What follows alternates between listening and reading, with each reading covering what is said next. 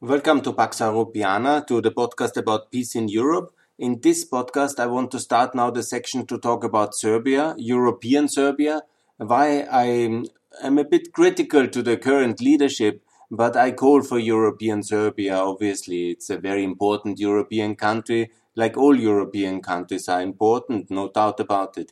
And it has a crucial uh, role in the history of Southeastern Europe because it's very much in the center of Southeastern Europe. I will describe you some of the geography now. I will also describe a bit of my personal experience and uh, talk in this first introduction about Serbia about uh, some of the aspects which I think is important to understand it. It's in the center of the Balkans. It's this very uh, fertile land around Belgrade which makes uh, this region uh, rich and it's uh, in a way, if you imagine like a cross, a cross of rivers, because ancient civilization and new civilizations depend on water, and Serbia you can best imagine like a gigantic cross. From the north comes the Tisa River, goes into the Danube, and straight on, just to the south, is the Morava, Morava River. I repeat, the Tisa River this famous, actually most famous for Hungary. It comes from Hungary, from Ukraine. It's called the River of the Hungarians. Yeah?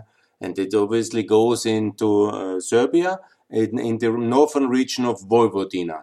That was traditionally the Hungarian part, which after World War One uh, was integrated in Yugoslavia. But here there is also still a huge ethnic minority, a significant ethnic minority of Hungarians. The northern part, Vojvodina, Remember, in 1914, when there was the declaration of war, the Austrian-Hungarian minister, he, the ambassador, he just had to cross the Danube to reach uh, the empire in that sense, because it was just on the other side of the Danube. Belgrade is in the center of this cross of water rivers, really very big rivers. It's beautifully situated on a hill which controlled uh, the uh, confluence of the Danube and the Sava River. We talked already about the Sava River. It comes from the west. It's the border river between today's Croatia and Bosnia.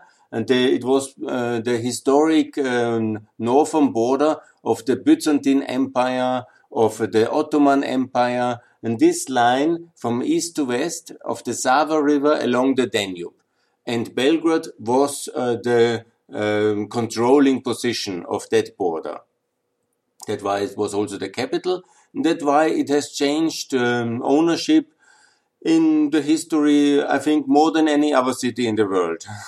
Between the Hungarians, the Byzantinians, the Ottoman Empire, the Austrian Empire, in all the wars of the 20th century, a big uh, crisis always about Belgrade because Belgrade is and unfortunately or fortunately, the people there feel it. It's a bit in the center and they feel a, a, normal tendency to control the region. And the attitude is who controls Belgrade controls the Balkan. I'm a bit, uh, I'm very skeptical to that attitude. You know that already. And, but of course, this kind of strategic position of that uh, town at that uh, two rivers and in the center of these strategic corridors. I have mentioned already, up the Tisa and uh, the Morava down to uh, Macedonia, Kosovo, and I will describe that um, uh, more. But here, the Sava Danube line and uh, the northern line from the Tisa and also the Danube. But the Danube goes a bit more to the west, uh, and that's the Croatian and uh, the Serbian border. It is Vukovar basically is a Danube port. Port. It was there where the big fighting was in 91 for the control of the Danube border, because that's obviously very important strategically. And here comes the significance uh, in European strategic terms of Serbia, because since the Roman times, basically these rivers and the attached uh, communication system, the Roman built roads, uh, were the main uh, connecting points between Western Europe and uh, Turkey and the Middle East. And uh, while we tend to think today that that was very far away, but I just think in terms of the Crusades, think also in the terms of a very big Roman Empire, where often it was necessary to uh, transport troops very fast uh, from the Germanic border in the west or from France or from uh, what is today's France or England even uh, to transport troops and generals.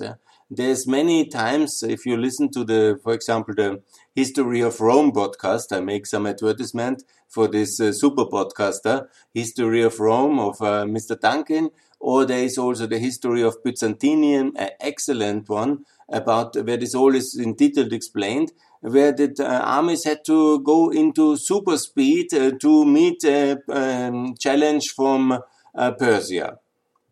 The Parthians, they were called. Yeah? So basically, it was all via via Serbia. this was the superhighway of uh, the antiquity along the Tisa and Danube uh, towards either in the north, continuing the Danube, or then in the center, or you went down and uh, towards uh, Niš. Uh, Niš was Nicias, that was the nor- uh, the southern hub, and going into Bulgaria and then to Constantinople.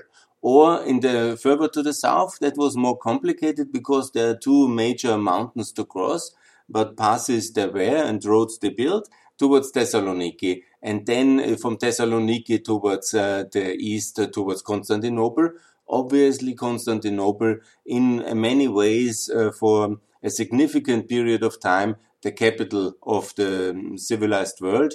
And everybody wanted to go to Constantinople.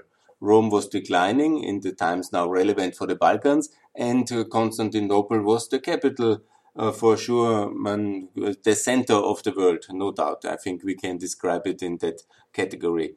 So absolutely, in Serbia was basically the strategic pathway to Constantinople.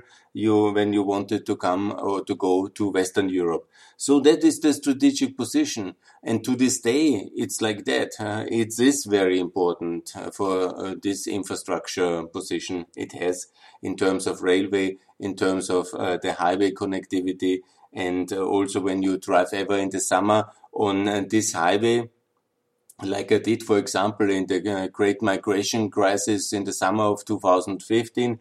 I made the mistake to go on the Corridor 10 uh, northwards uh, to Austria with my family, and then I was stuck 15 hours in the summer of uh, 2015.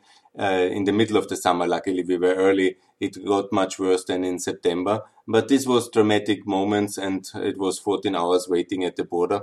But it's still what I want to say here in the connection with Serbia. It's still the one big way to go from Turkey and the Middle East towards Western Europe. Not only to go as uh, it was in 2015, but since ancient time, this is the main transport link, and therefore also this meaning and the significance of the of Belgrade. Of course, you know, the north, again, I talk about the various regions, but it's uh, relatively simple in the case of Serbia. It's very flat land in the north. North of the Danube Sava region, it's flat as the Hungarian plains, and it was always uh, actually Hungarian plains uh, just until 1918. Then the Danube Sava region, and then there is this core of Serbia around Belgrade, which is uh, the uh, fertile and industrial land which is the core of Serbia. And then when you go south already and southwest, huge mountains.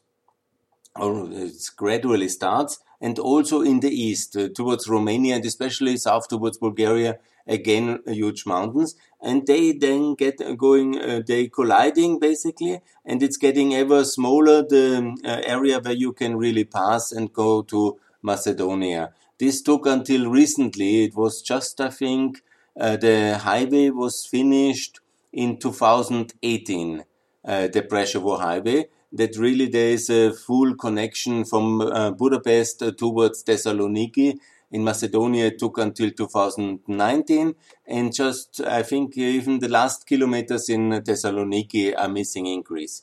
But this is a very important infrastructure um, um, corridor. It's called the Corridor 10 and in railways, in highways, in electricity.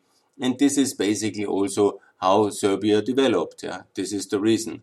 It was these centers at these uh, uh, highways, first the rivers, then later the other high, um, the modern highways and the railway. This is the reason why this has happened like this. Yeah, it was uh, in the history obviously that the Serbs came over the Danube in the sixth century and settled exactly in that uh, territory.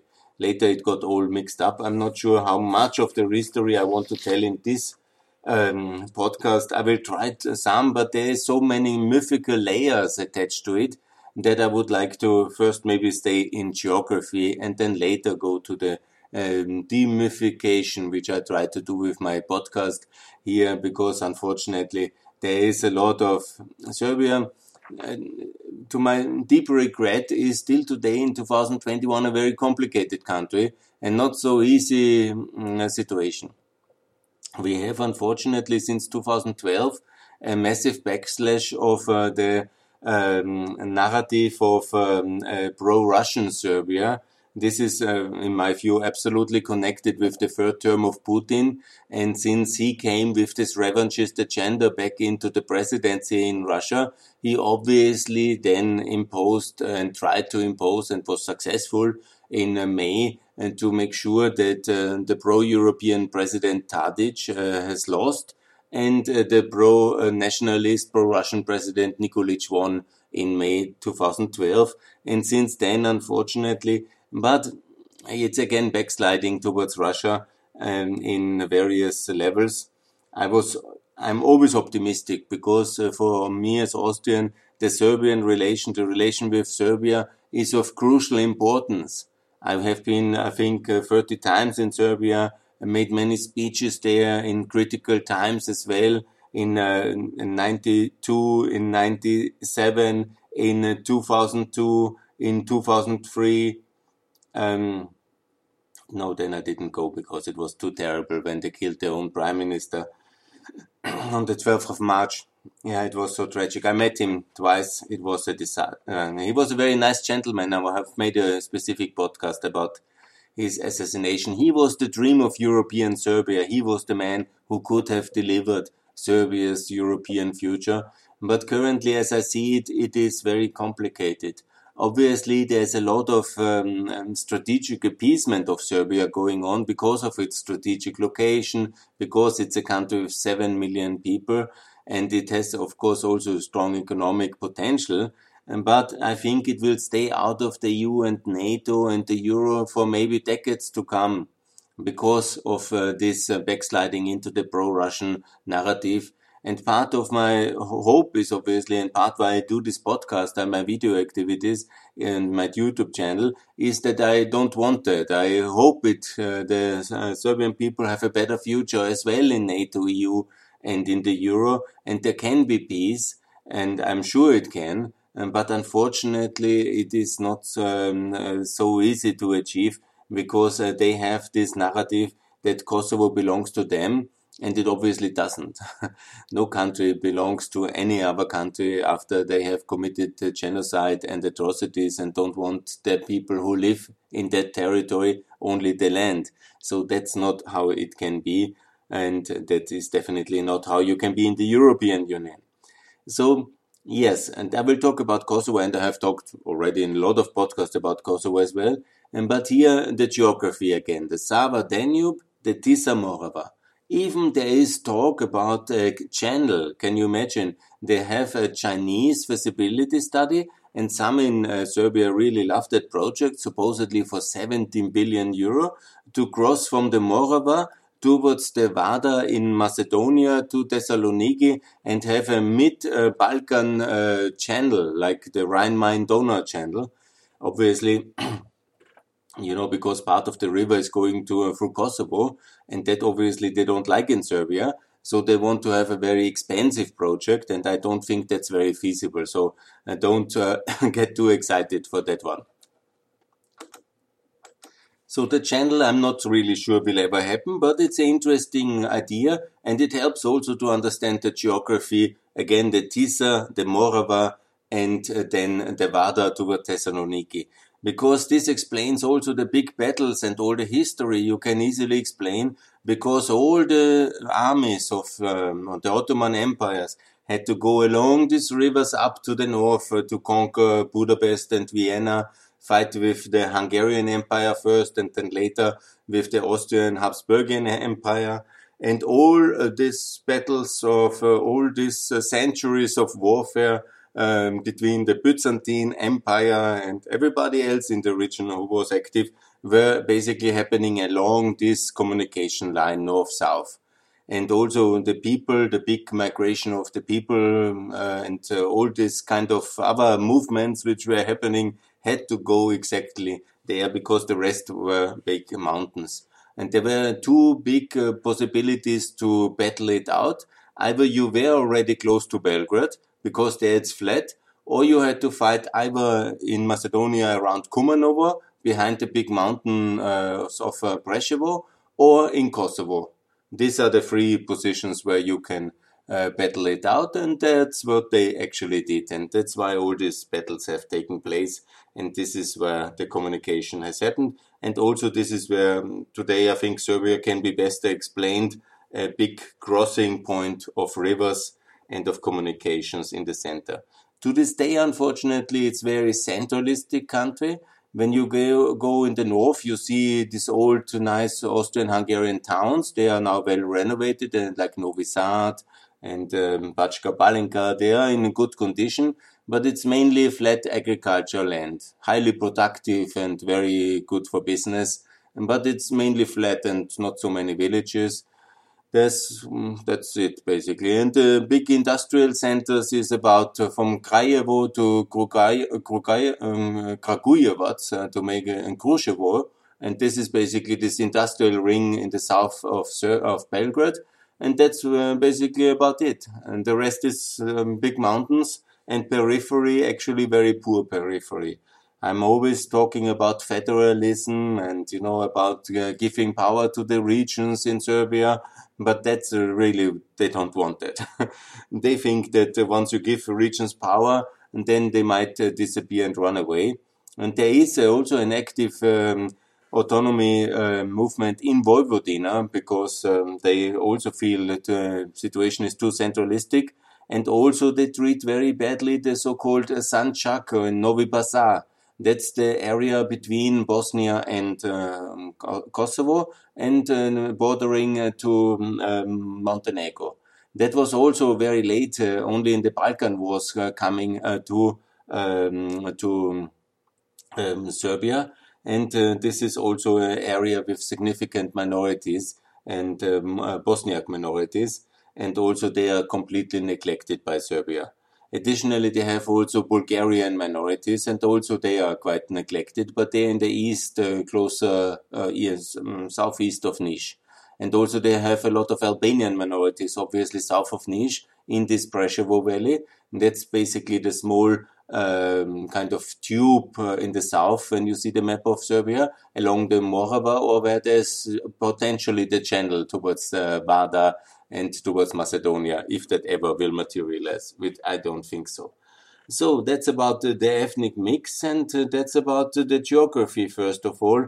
I can just say it's a fantastic thing to go to one of the cities, and especially Belgrade.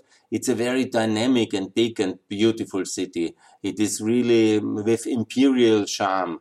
When you go to Belgrade, you have certainly also this feeling when you go to Budapest, uh, to Trieste, to Prague, to Vienna, to Graz, and to this kind of level of uh, city. Obviously, some parts are a little bit uh, downtrodden, but the investment in the last years uh, were enormous. And it's really actually very shiny, and a great nightlife and uh, interesting city to visit with huge cultural assets of significance and I very much uh, recommend you to go to Belgrade. There's no doubt about it. Just you know, don't touch politics. don't tell that you know me because according to the comments on YouTube, I'm not very popular there. Whenever I have so many friends in uh, Belgrade as well, best regards.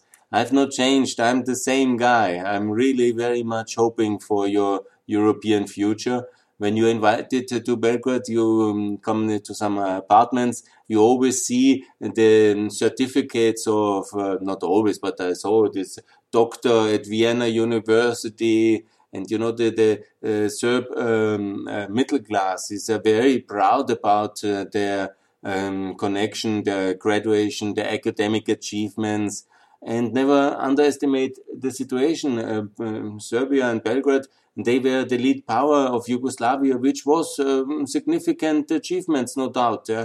And uh, in science, in uh, technical matters. They were also exporting during the block free times. they were exporting uh, power stations, uh, steel works, and so on and so on. So there is capacity, no doubt, and it's uh, definitely there. But unfortunately, you know, unfortunately, the geostrategic uh, situation is now blocked uh, by the elite, which uh, is copying Orban and Putin. This is the role models of Vucic.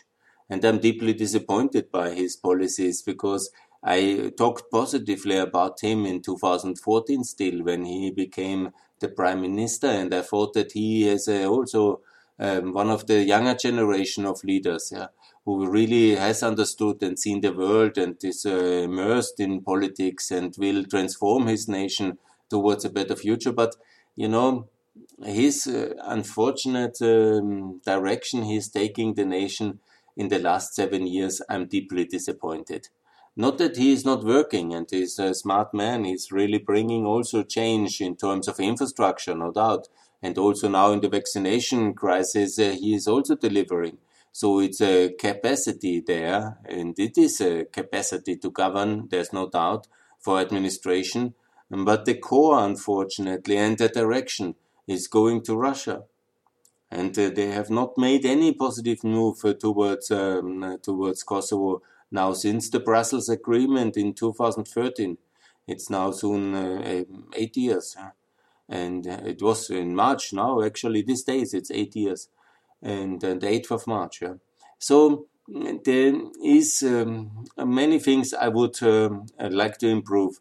What, uh, first of all, treat the minorities better. That's so important. Yeah, federalize and decentralize the decision making in order to give power to the regions. Yeah, uh, Serbia should also have eight regions or nine regions like Austria, a country in that size, and really make sure that all the peripheries also with rights and responsibilities, autonomy and development. It's not just a fancy Belgrade and some uh, highway to Vienna or to Thessaloniki. No, no, no. There should be prosperity everywhere. And uh, this is important. And it's getting better. There is no doubt. Uh, what I also call is that um, as price for peace, uh, the adoption of the euro, which would be so beneficial to get rid of the dinar, which is the most terrible uh, currency in European history. It has stabilized now a bit, but let's see how that is happening under the corona in the coming years when the debt crisis will be, um, I think, hitting Europe very hard, like it has after 2008. Let's not forget, we had first the crisis 2008, then in 2009, we meant to fix it. And then we had the debt crisis 2010, 11, 12. I'm confident that will be similar. And for the smaller currencies, it will be very dramatic. And also then this kind of, uh, you know, because when you're in the center and you are the former colonial power of Bosnia, Montenegro, Croatia, and of uh, Kosovo, obviously Macedonia, then unfortunately there is uh, this kind of uh, um, um, kind of attitude towards the whole region and not to help them, but to dominate them, to tell them what to do. Especially when Montenegro joined NATO, there was a lot of repercussions then for Montenegro. I'm not talking about the Russian inspired coup. I'm talking about daily provocations, negative statements, kind of uh, harassing the statehood of Montenegro, and so on. It is very, very bad and then also the blocking of Bosnia towards NATO. It's not exactly that uh, this is uh, only for the Bosnian Serbs. It's about um, um, Belgrade deciding for the Bosnian Serbs, as they always have done. the Bosnian Serbs are not uh, the independent decision makers. They are instrument of uh, Vucic uh, to annoy uh, the NATO and block Bosnia's future in NATO as a sovereign and full member. That is the things I have to criticize, and also the issues with, um, you know, all this kind of in Niš, the strategic position in Niš, where you have uh, this uh, the ancient uh, city of Nissos, between Kosovo, Macedonia, and uh, Bulgaria, sitting like the controlling point of the southern Balkans, in the center of the Balkans, on this strategic road and then to give the Russians a humanitarian center, which is basically an army base in everything but the name. And to allow the Russian Ministry of Defense sitting in the Serbian Ministry of Defense today and buying Russian weapons as much as the money we actually sent to Serbia is buying. I think these are the things, and all this messing around with uh, uh, against uh, Ukraine in the UN, voting always against Ukraine, our ally, always voting with Russia.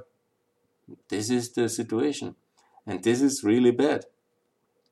Yes, when you go, you will really enjoy it. It's a beautiful country. The people are very, very nice, but avoid to talk about politics. It's not worth uh, the hassle because I had it many times. Then the reactions get uh, spontaneously very negatively, as if I would have taken Kosovo from anybody.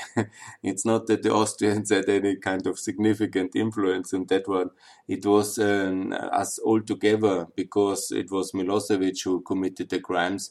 And maybe some of your parents or some of your relatives have also committed crimes in that years, and maybe this is hyper compensated with hyper nationalism, and maybe to rethink that and uh, really uh, repeat what we Austrians and we uh, in Germany, I'm not, uh, I'm Austrian, but it was Germany and Austria have done after uh, the Second World War to regret, to repent, and to really uh, work on the past in order to be ready for a European future.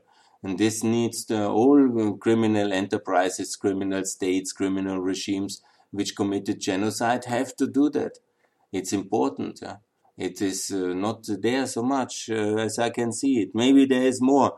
But what I have now recently seen that Mr. Mladic is invited to call in to a television show, uh, to a morning television, uh, to be greeted as Mr. General and referred and joked to by Mr. Šešelj, who is also invited in some television show. And then I'm really upset. And this is not the way to join the European Union or NATO or anything. Yeah, maybe it's to join uh, to turn into a Russian oblast. Yeah, but whatever. Yes, this is a somber podcast about uh, Serbia. It's beautiful country, I can tell you. The mountains are amazing, the rivers are great, the food is excellent, the people are fantastic, educated and great.